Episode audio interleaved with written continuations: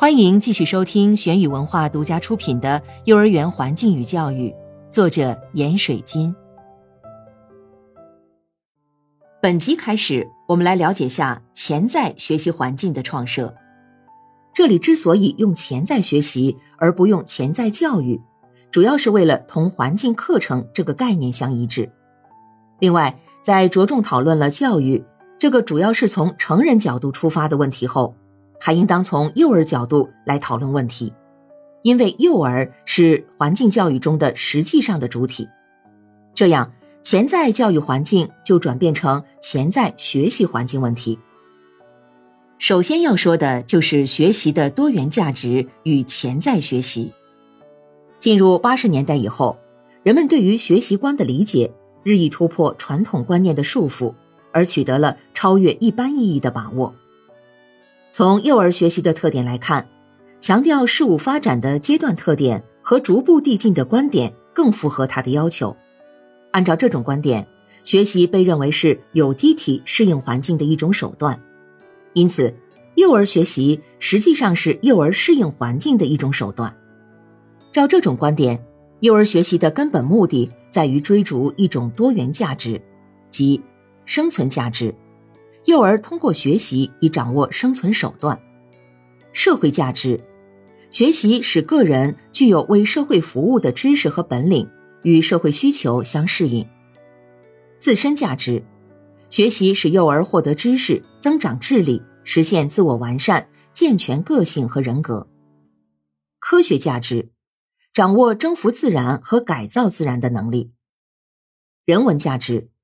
与特定社会文化传统相协调，学会处理人际关系和矛盾。信息价值，在信息社会中，只有具备一定智能的人，才不至于因为信息选择失误而失去方向。思维价值，人的学习不仅仅在于接受和处理信息，更需要的是思考和创造等等。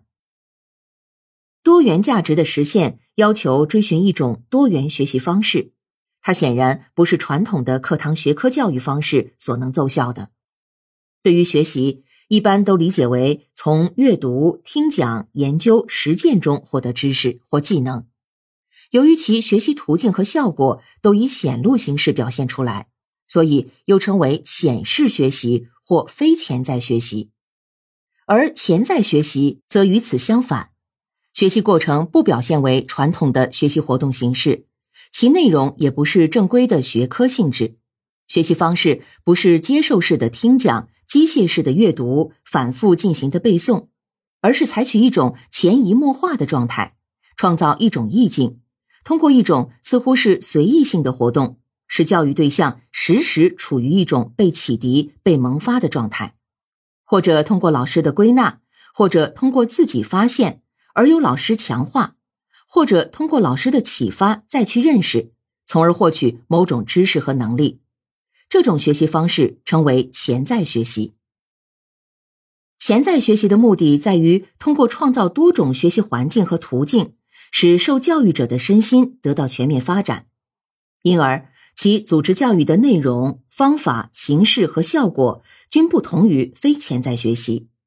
如通过观察、谈话、游戏、操作、实验、活动、表演等形式，让幼儿身临其境，发现问题，增长知识。